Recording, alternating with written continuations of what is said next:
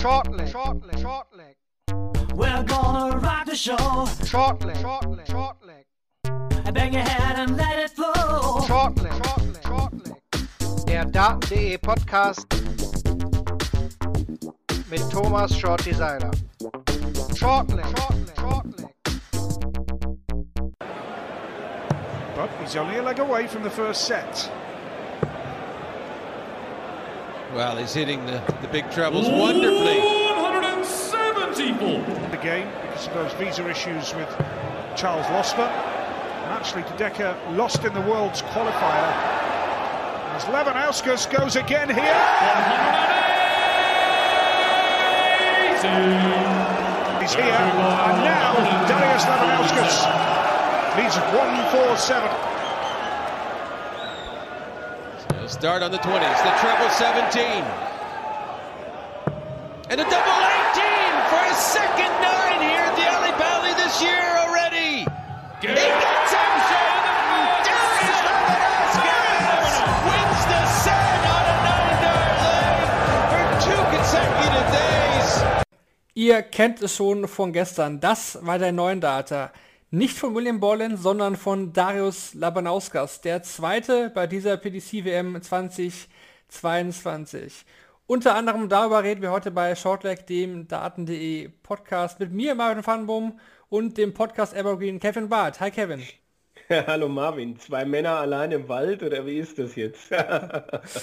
Ja, heute haben wir die Ehre, Tag 4 der PDC WM zu besprechen, die Analyse der zwei Sessions. Acht Spiele standen wieder heute auf dem Programm, die wir jetzt nacheinander für euch analysieren. Ja, los ging's mit der Nachmittagssession wieder um 13.30 Uhr deutscher Zeit.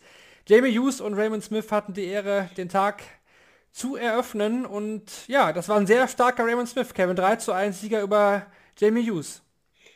ja, definitiv. Also Raymond Smith mit seinem besten Spiel bislang auf der Bühne hatte auch entsprechendes Timing im, im ersten Set. Äh, macht er 100 zu im Decider, als Hughes auf 47 Rest steht.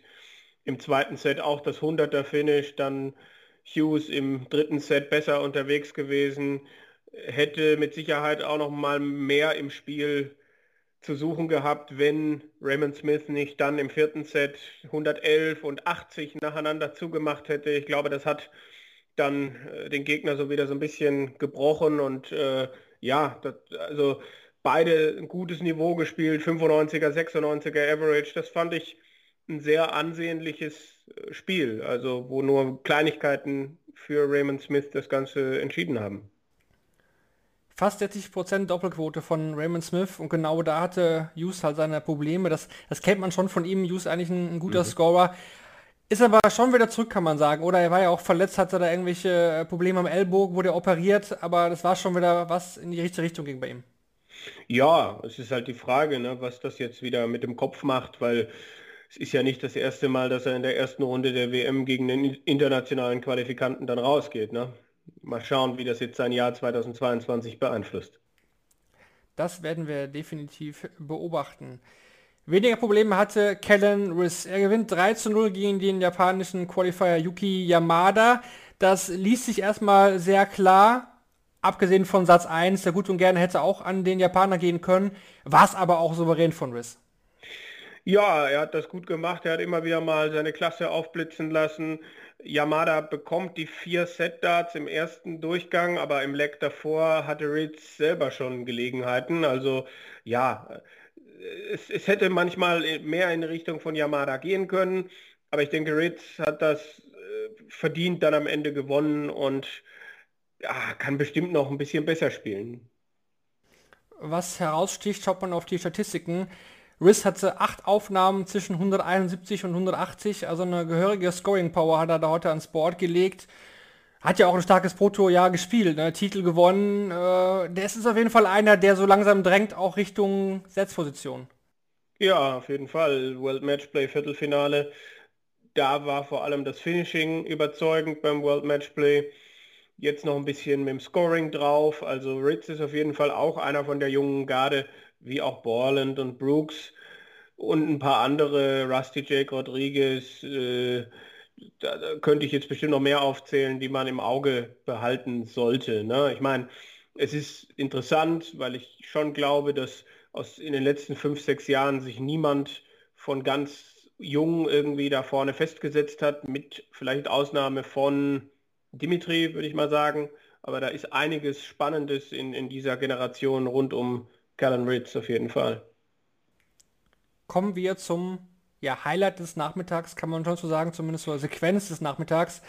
Nachdem es gestern ja schon eine neue Data von William Borland gab, wurde er durchaus überall gefeiert in allen sozialen Medien. Selbst Phil Taylor hat gratuliert zu einem starken Match und ja, dem perfekten Spiel. Hat es dann Darius Labanauskas heute direkt nachgemacht. Äh, beendet seinen ersten Satz mit dem perfekten Spiel. Aber muss man sagen, es ist auch irgendwie das einzige Highlight so. Aus seiner Sicht aber eigentlich auch von der gesamten Partie. Am Ende verliert Labanauskas mit 3 zu 1 gegen Mike de Decker und ist damit der 16. Spieler, der ja, sein Spiel im TV verliert, obwohl er einen neuen Data geworfen hat. und der sechste, der bei der WM einen Neuner wirft und das Spiel verliert. Also von zwölf neuen Datern, die Hälfte der Spieler das Spiel verloren. Ähm, war aber faszinierend, also diese beiden, die Finishes zum neuen Data, wenn du die so übereinander legst, von Borland und Labanauskas, äh, die Geschwindigkeitsunterschiede. Also während Borland zack, zack, zack, du kommst gar nicht zum Atmen Labanauskas nimmt sich die, die Zeit, ja, und hatte dann aber auch im dritten Satz noch äh, 164 und 116 gecheckt. 164 hat er, glaube ich, auch in seinem letzten WM-Match gegen Simon Whitlock zugemacht. Kann das sein? Irgendwas klingelt da bei mir. Äh, ohne, ohne so einen Finish geht es bei ihm scheinbar nicht. Ja, aber das muss er natürlich anders machen. Also da ist natürlich dann die Vermutung, dass der neuen Data und vielleicht auch die danach direkt folgende Pause ihm so ein bisschen den, den Drive genommen haben, ne? wo er dann zu lange Zeit hatte, vielleicht darüber nachzudenken. Wenn es mitten im Satz gewesen wäre oder so, hätte es was anderes sein können. Oder irgendwie im dritten Satz, wo dann der vierte direkt danach kommt. Ja, aber da habe ich eigentlich gedacht, dass er erfahrener sein könnte, um, um, äh, um da dann nicht irgendwie komplett äh, einzubrechen. Mike de Decker hat bestimmt auch besser gespielt, als er das sonst so auf der Bühne tut, im Vergleich zum Grand Slam zum Beispiel. Aber der war jetzt heute nicht unschlagbar.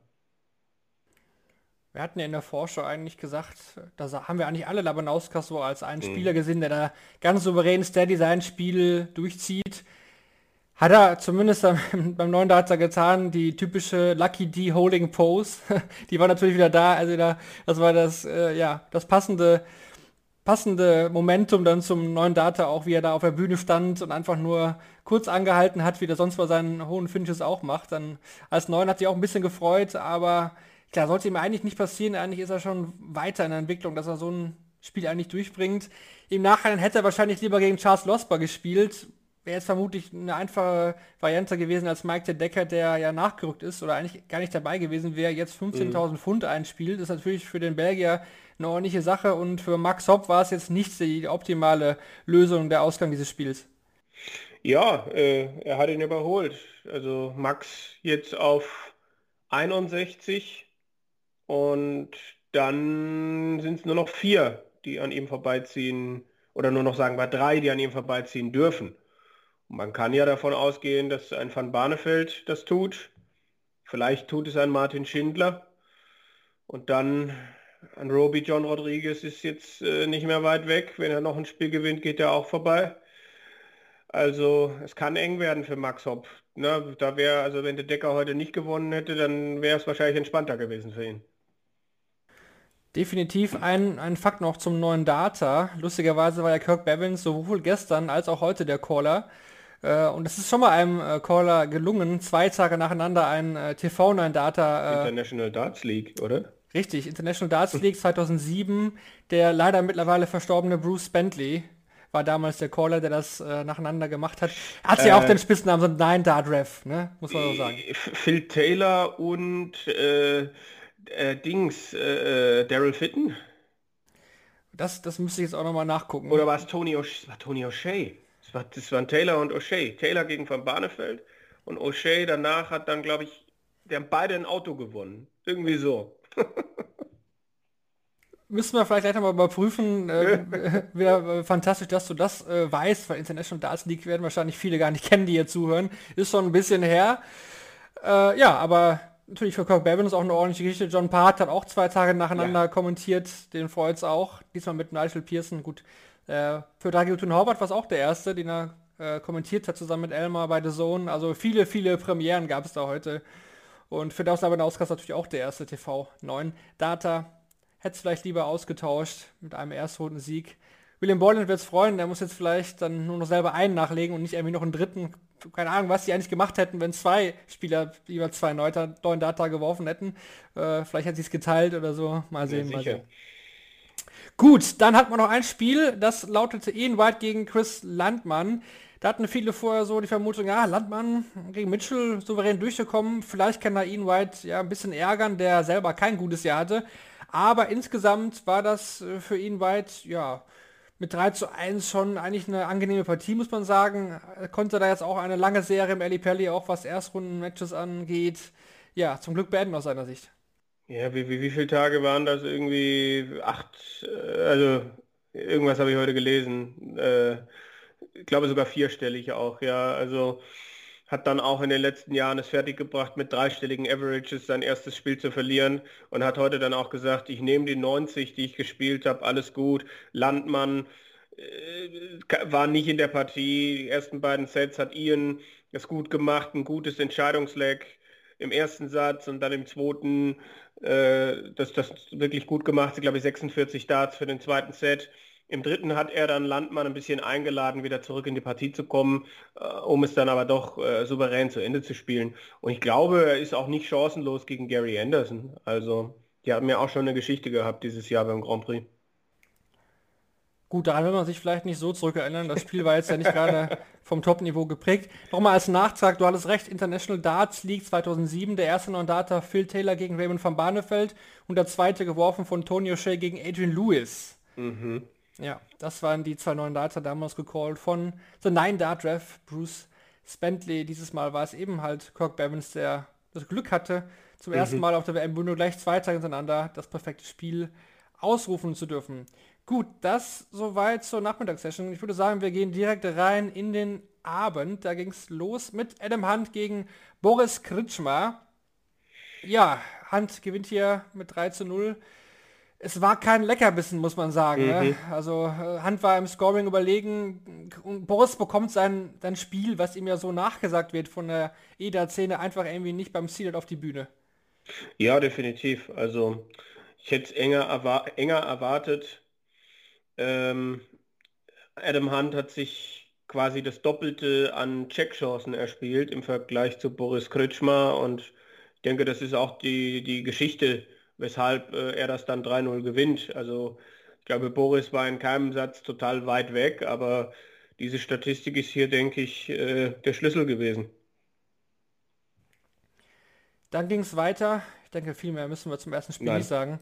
Äh, mit Ted Evans gegen Jim Williams. Äh, Evans kam mit dem Rückenwind des äh, World Youth Championship Titles nach London angereist. Jim Williams über die Challenge Tour jetzt seine äh, Tourkarte gesichert für die nächsten beiden Jahre, kann, konnte eigentlich auch befreit aufspielen.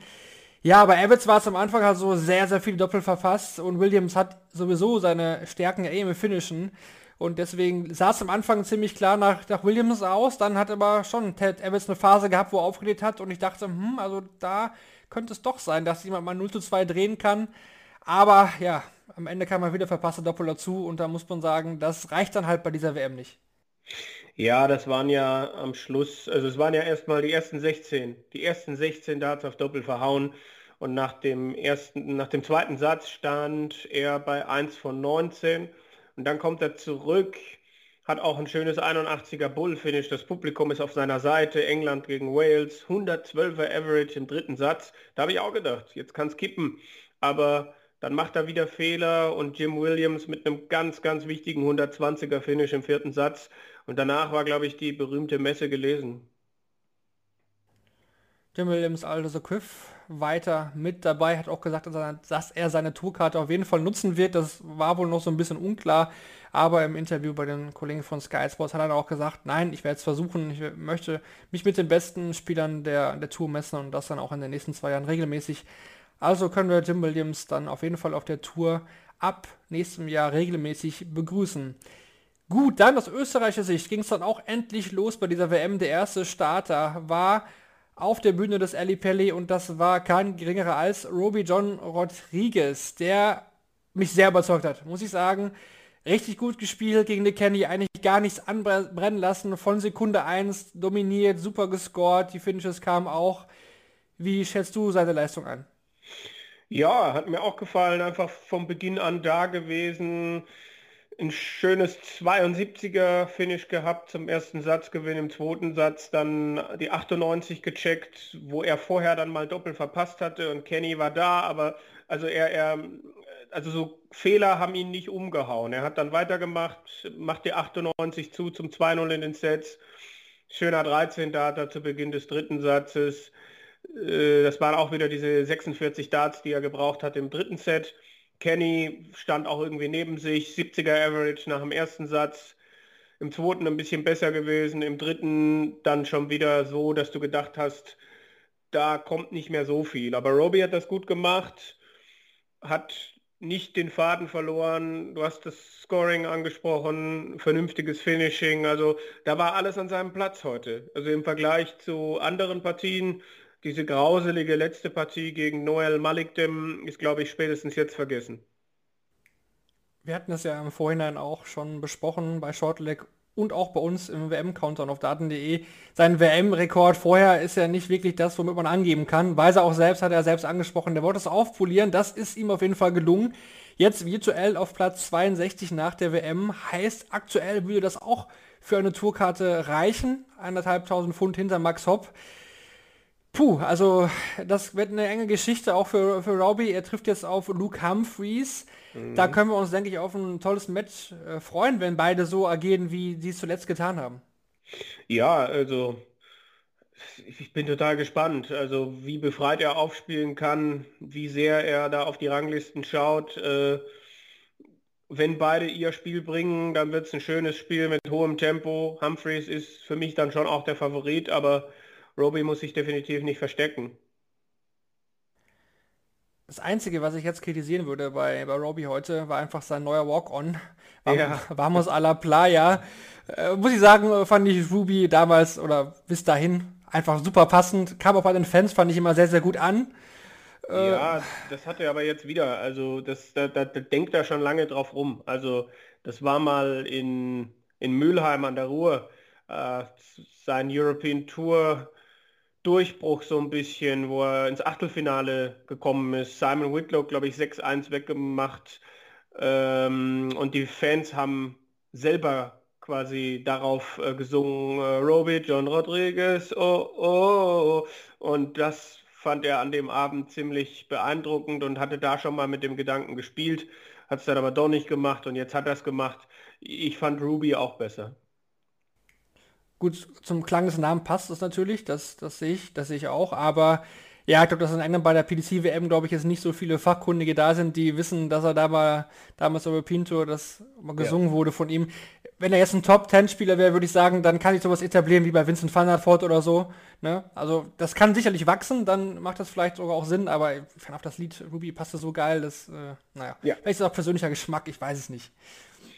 Gut. Es, wär, es, es, es ist, ich meine, du kannst halt von vielen Dart-Fans nicht momentan nicht mehr erwarten als na na na na na na na na na na und da passt halt dann Roby John Rodriguez nicht rein und deshalb äh, müssen wir da mal warten, bis sie. Ich meine, die Engländer sind schon kreativ, aber du hast schon recht, da braucht Roby noch ein bisschen ein paar Ergebnisse mehr in diese Richtung, äh, dass er dann auch ja anerkannt wird äh, und, und man sich Gedanken macht, was man denn für ihn singen könnte. Das müssen die Fans bei Michael van Gerven sich auf jeden Fall nicht mehr tun. Das ist klar, das passt auch perfekt zu seinem Walk-on-Song. Michael van Gerven gewinnt 3 zu 1 sein erstes Spiel gegen Chess Barstow. Ja, es ist losgegangen damit, dass seine Darts vergessen wurden. Er war auf der Bühne und seine Darts wurden nicht äh, auf seinen Platz oder auf seine, ja, seine Position gelegt, so wie das eigentlich immer der Fall ist. Äh, war jetzt kein großes Problem, haben beide alle gelacht auf der Stage. Ja, aber trotzdem hat er den ersten Satz dann auch nicht gewonnen. Ne? Er hat sieben Set-Darts vergeben und Barstow checkt dann ein bisschen aus dem Nichts 116 Punkte zum Set. Und der Ali Pelli, der war durchaus angestachelt, würde ich sagen. Das hat dem geneigten englischen Fan, glaube ich, schon ein bisschen auch beeindruckt und auch gefallen. Aber ja, vergeben wir einfach der bessere Scorer über die Sätze hinweg, gewinnt am Ende dann durchaus auch souverän mit 3 zu 1, aber er verpasst eben auch 25 Darts auf Doppel. Ja, es war, es war wieder so Kraut und Rüben. Also sieben Darts, du hast es angesprochen. Dann holt Barstow auch das erste Leck im zweiten Set, verpasst 130 auf Doppel 5. Ich will mal wissen, was da los gewesen wäre, wenn er die gemacht hätte. Es waren äh, Zeichen da vom typischen Michael van Gerven, definitiv. Ähm, 80er Finish hat er gehabt im zweiten Satz äh, und 61. Also das waren beides Momente, wenn er die nicht macht, dann wird es richtig eng. Barstow ist im dritten Satz dann, finde ich, äh, äh, im, im, im, vierten Satz zu sehr abgetaucht. Das war einfach äh, dann zu wenig. Und dann waren da die 299er Checkouts, die haben ihn dann gekillt. Das erste hat ihn definitiv gekillt, danach war die Luft raus. Also Barstow kann auch besser spielen, Van Gerven kann besser spielen. Und bei Van Gerven war es halt einfach äh, ja eine Performance, wo du siehst, was er spielen kann. Aber das war jetzt kein absolutes Bewerbungsschreiben für, ich marschiere jetzt hier durch und äh, hol mir meinen vierten WM-Titel. Also für mich jetzt nicht. Was ich dann schon interessant finde, ist, dass sowohl Price als auch White als auch Van Gerven gesagt haben, ja, man kann den Druck ja gar nicht nachvollziehen, den diese Topspieler äh, in der ersten Runde alle verspüren. Also das haben sie alle gemeinsam, das haben sie alle gesagt. Es geht eigentlich nur darum, in Runde 2 zu kommen. Das ist natürlich auch so, nach der WM komplett anderes Turnier, das wissen wir, ist seit Jahren so. Trotzdem ist Van Gerven der eine, der eigentlich immer ein Statement setzen will. Price ja. hat es ja durchaus getan, klar, hat auch einen Satz verloren, aber im Average am Ende über 100, Van Gerven jetzt halt unter 95. Ja, also ich finde schon, dass Price mit, mit der Art und Weise, wie er das gemeistert hat, ein Gradmesser ist. Und dass Van Gerven da nicht hingekommen ist. Wright muss man in, dem, in der Konstellation noch mal ein bisschen anders sehen, weil Ryan Meikle einfach nie annähernd irgendwie ihn äh, gekitzelt hat. Dann sind wir durch für die acht Spiele des Samstags bei der WM 2022. Kommen wir jetzt zu unseren mittlerweile drei Kategorien. Gestern war man ja schnell mit fertig. Heute muss ich sagen, fällt es mir durchaus schwer, da ein Match des Tages auszuwählen. Das Match of the Day. Kevin, mhm. äh, wie wäre da dein Vorschlag? Ich glaube, ich würde auf, auf Raymond Smith gegen Jamie Hughes gehen. Fünf, fünf hohe Finishes und so und mein mein Player of the Day muss dann natürlich Robbie John Rodriguez sein. Ja, finde ich auch, finde ich auch. Äh, ist eine gute Wahl. Spiel des Tages würde ich auch sagen, hat mir am meisten Spaß gemacht, Hughes gegen Smith. Das, das sehe ich auch so, definitiv. Robbie habe ich auch gerne zugeschaut, weil er einfach sehr gut gespielt hat. Obwohl es ja noch Data gefallen ist, finde ich Labanauskas nicht, würde ich nicht Spieler des Tages mm -mm. Äh, nehmen, weil am Endeffekt äh, hat er zwar ein Leck gewonnen damit, aber wirklich sonst ja gar nichts. Also das, das nimmt ihn natürlich keiner mehr diesen Moment, klar. Das ist natürlich geil in dem Moment, aber ist halt ausgeschieden, bekommt kein extra Preisgeld, ja, muss dann nach Hause. Deswegen ist er für mich auch raus, was den Spieler des Tages angeht. Und da wäre ich vielleicht auch, ja, bei Roby oder eben Raymond Smith, der mich auch echt überzeugt hat, weil ich ihn gar nicht jetzt so erwartet habe, dass er da wirklich so stark aufspielt. Ja, also wenn das so weitergeht, muss sich Devin Peterson in der nächsten Runde warm anziehen. Ja, und ich glaube, dass äh, Smith sich da auch Chancen ausrechnet. Also das mhm. kam auch so ein bisschen drüber, wo er da im Interview gefragt worden ist. Er ist gegen Devin Peterson, Südafrika gegen Australien. Der so, ja, ja, ich werde jetzt nicht viel so zum, zum nächsten Gegner sagen. Aber man hat schon gemerkt, okay, der weiß auch, Devin Peterson hat kein so gutes Jahr gehabt. Äh, da könnte was gehen. Da könnte was gehen. Gut, ja, das zu den Spielen. Jetzt gehen wir noch mal ein bisschen rein in die Statistikecke. Denn kommen wir jetzt zu unserer Kategorie Useful Stats presented by Darts Oracle.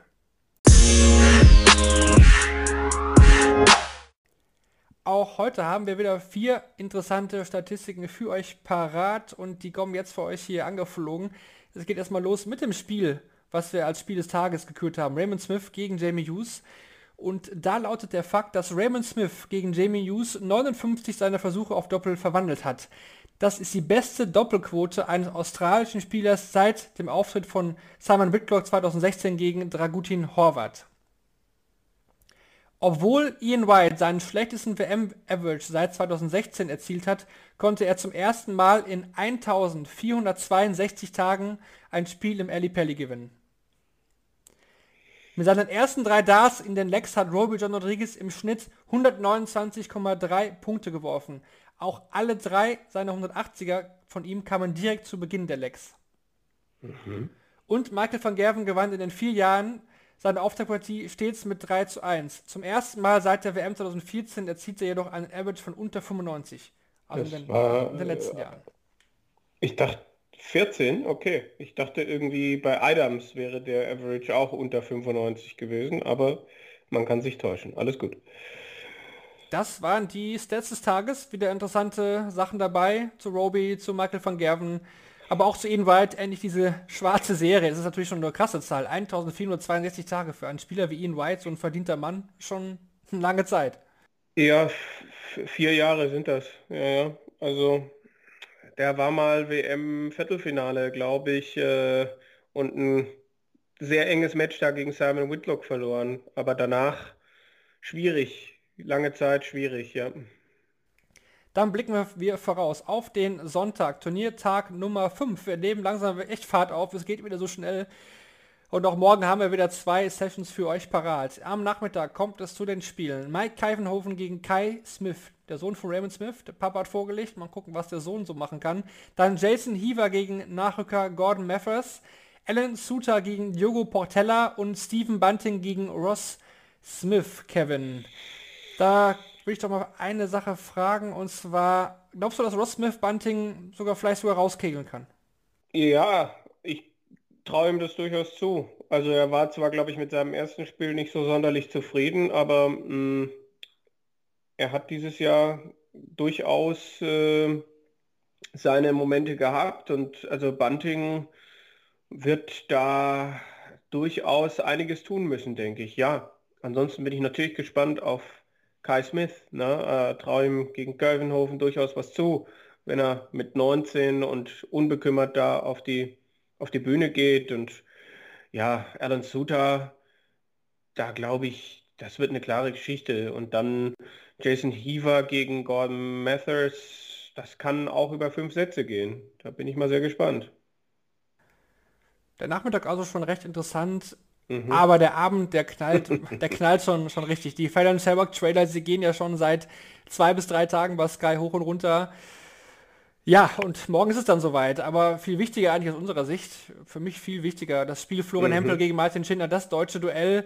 Zuvor noch Martin Klärmacker gegen John Michael. Man hat bis jetzt nichts gehört, also hoffen wir alle, dass Klärmacker dann auch endlich morgen sein PDC-WM-Debüt geben kann. Wie gesagt, danach Hempel gegen Schindler an Spiel Nummer 2. Dann auch das Duell. Steve Beaton gegen Fallon Sherbrooke und zum Schluss nochmal Johnny Clayton gegen Keen Barry. Dart, Dart, Herz, was willst du mehr? Ja, äh, das erste Spiel wahrscheinlich das unspektakulärste, so vom Klang. Hm, Sehe ich schon auch Martin Klärmarker vorne. Äh, beim zweiten Spiel total schwierig. Ich habe irgendwie so ein Hempelgefühl. Äh, habe ich, hab ich in der Vorschau gehabt. Hat sich, also ist nicht stärker geworden, aber auch nicht schwächer. 3-2 Hempel, aber äh, ich habe überhaupt kein Problem damit, wenn es andersrum ausgeht. Also das werde ich total entspannt, zurückgelehnt verfolgen. Fallon Sherrock glaube ich schon auch, dass sie gute Karten hat gegen Steve Beaton. Bei Beaton, da geht es halt, also ich, selbst wenn das Publikum nicht gegen ihn ist, er muss halt einfach, denke ich, ein gutes Match spielen. Mitte 90 sollte er schon spielen und da weiß ich halt nicht. Und Clay, also Barry hat mir gar nicht so gut gefallen, Keen Barry jetzt bei seinem Auftakt. Glaube, dass Johnny Clayton sich da durchsetzt. Ne? Keen Barry müsste halt mal richtig aufdrehen. Wenn er sein Potenzial abruft, dann kann Clayton wackeln. Aber das sehe ich aktuell nicht. Zum deutschen Duell, denke ich, gibt es einfach nur zu sagen, es möge der beste gewinnen, wer uns der Vorsteller schon gesagt. Wir können das entspannt verfolgen. Beide haben eine Tourkarte nächstes Jahr sind auf der Tour dabei, haben ein super erstes Jahr gespielt, beide auf ihre Art, sind unterschiedliche Typen. Ja, wir freuen uns einfach auf dieses Spiel. Ich denke, das wird auch bei Sport 1 wieder für sehr gute Quoten sorgen, auch weil danach halt auch Sherrock spielt. Also ich denke, da wird man viele äh, Zuschauer vor dem TV locken können. Obwohl der, Tat, der, Tat, der Tatort läuft bestimmt auch noch, ne? Obwohl, vielleicht ist er dann, ah, der läuft dann noch. Ah, viele gucken den Tatort. Da sagst du was. Ja, da müsste dann, müssten dann John Michael und äh, Martin Klärmarker so spielen wie gestern Paul Lim und Joe Mernon. So bis, bis kurz nach halb zehn und dann, äh, aber das war glaube ich auch beide unter 80. Also ich glaube nicht, dass beide morgen unter 80 sind. Vor allen Dingen ist äh, äh Klärmarker super schnell und John Michael auch nicht so langsam. Also ja, also ihr könnt den Tatort ja aufnehmen und euch in die Mediathek dann nochmal rein, äh, reinschauen später. Man muss ihn gar nicht aufnehmen, man kann einfach in die Mediathek schauen, glaube genau, ich. Genau, deswegen, äh, morgen auf jeden Fall alle, äh, guckt auf Sport 1 für die CDW, The Zone, egal wo ihr das mögt, äh, dieses Spiel schauen. Natürlich auch Fallon Sherrock gegen Steve bieten, das ist natürlich auch brisant, das wissen wir ja, aber trotzdem, unsere Augen sind eher auf dem Spiel davor. Aber das besprechen wir alles natürlich auch dann wieder morgen hier. Mhm. Wir hatten auch wieder eine Umfrage gestartet zum heutigen Tag. Da war die Frage, wer gewinnt denn das Spiel zwischen Roby John Rodriguez und Nick Kenny? 88% hatten da gewotet von euch, dass Roby hier gewinnt. Und habt ihr auch natürlich recht behalten. Und heute natürlich die Frage dann, wie kann es anders sein? Wer gewinnt denn das deutsche Duell? Ist es Martin Schindler oder Florian Hempel? Stimmt ab.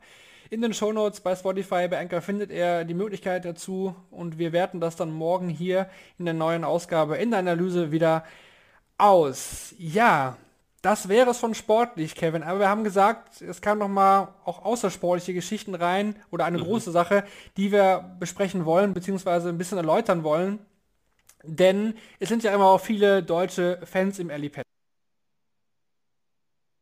Und da kam jetzt vom Gesundheitsministerium raus, beziehungsweise vom Robert-Koch-Institut, dass England ab Montag um 0 Uhr ein sogenanntes Virusvariantengebiet wird und wahrscheinlich auch erstmal bis zum 3. Januar bleibt, kann sogar noch verlängert werden. Das hm. bedeutet, mhm.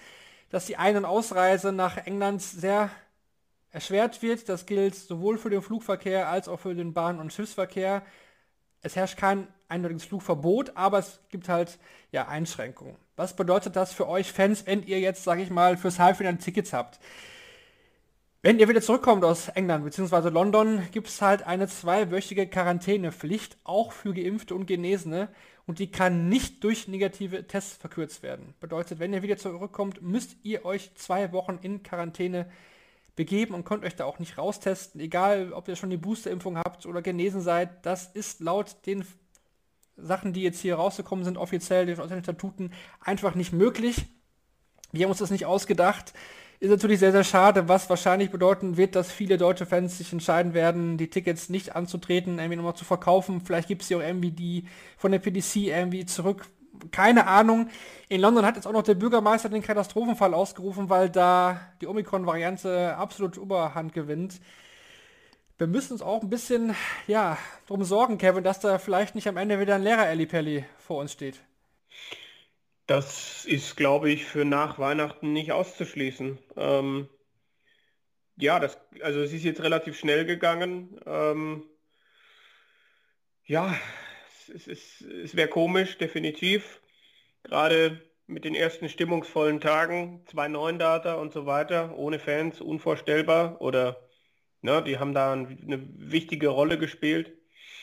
Du hast auch gesagt, dass, also zumindest im Vorgespräch, dass es jetzt auch für Einreisen nach England, also äh, dass, äh, dass, dass es ab Montag auch da äh, nicht mehr so einfach ist. Also Stichwort ist natürlich dann mit, mit Gabriel Clemens, ne?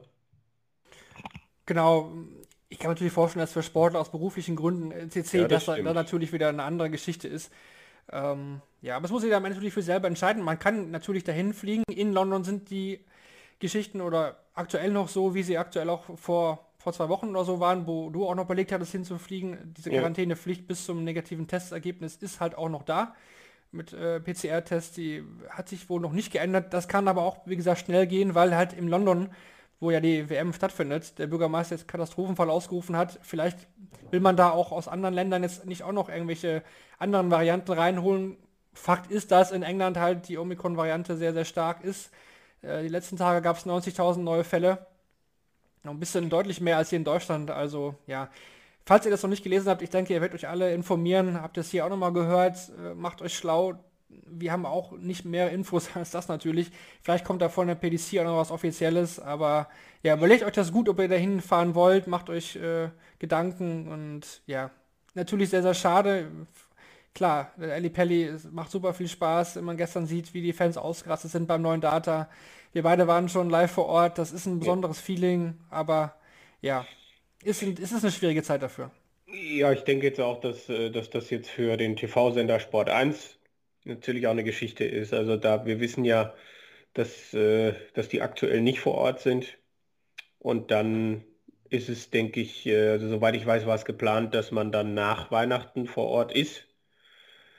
Und äh, ich, ich, ich kenne diese Listen auch, ne? Also diese, diese mit den, mit den Sonder, äh, also eine Liste mit den Berufen, die im, im Grunde dann auch äh, verschont bleiben. Ne? Und da, da stehen Sportler zwar drauf, aber da stehst du als Journalist auch nur drauf, wenn du, wenn du für die BBC arbeitest, soweit ich das weiß. Und ähm, das heißt, wenn jetzt Leute aus Deutschland, von Sport 1, von anderen Medien reisen würden, dann müsst, würde das mit den zwei Wochen Quarantäne halt auch gelten, wenn sie dann zurückkommen. Also von daher glaube ich nicht, dass wir nach Weihnachten von vor Ort äh, Stories und so weiter ähm, mit, mit Jana Wusnitzer bekommen werden. Ja, das war auf jeden Fall abzuwarten. Das liegt nicht in unserer Hand. Eh nicht. Ähm, wir werden versuchen auch weiterhin für euch dann die Stimmen per, per Videozuschauer zu bekommen. Für heute gab es auch schon ein Interview mit Robert John Rodriguez. Für morgen ist es auch angekündigt, also dass wir den Sieger des deutschen Duells auch virtuell bekommen. Genau, das auf jeden Fall für euch zum Hinweis. Äh, schaut unseren YouTube-Kanal an, da gibt es ja auch immer die Shortleg-Folgen. Wenn ihr die vielleicht bei, bei Anchor oder bei Spotify, Google, Apple Podcasts, wo auch immer ihr den Podcast verfolgt hört. Auf YouTube haben wir auch, ja, die Interviews dann für euch parat, die Berichte sowieso mit den Stimmen der Spieler, mit dem besonderen Stats von Darts Oracle. Ihr seid versorgt, auch wenn wir dieses Jahr nicht vor Ort sind. Also, ja, wir machen das Beste draus und das wünschen wir natürlich auch allen, die vielleicht dann doch äh, doch vor Ort dann sein möchten oder aktuell vor Ort sind, macht das Beste draus. Und ja, mehr wollen wir da eigentlich nicht zu sagen. Ich denke, wir haben den Tag gut analysiert hier, sind jetzt ja. für heute durch und sagen, denke ich mal, gute Nacht, bis morgen und bleibt gesund. Tschüss.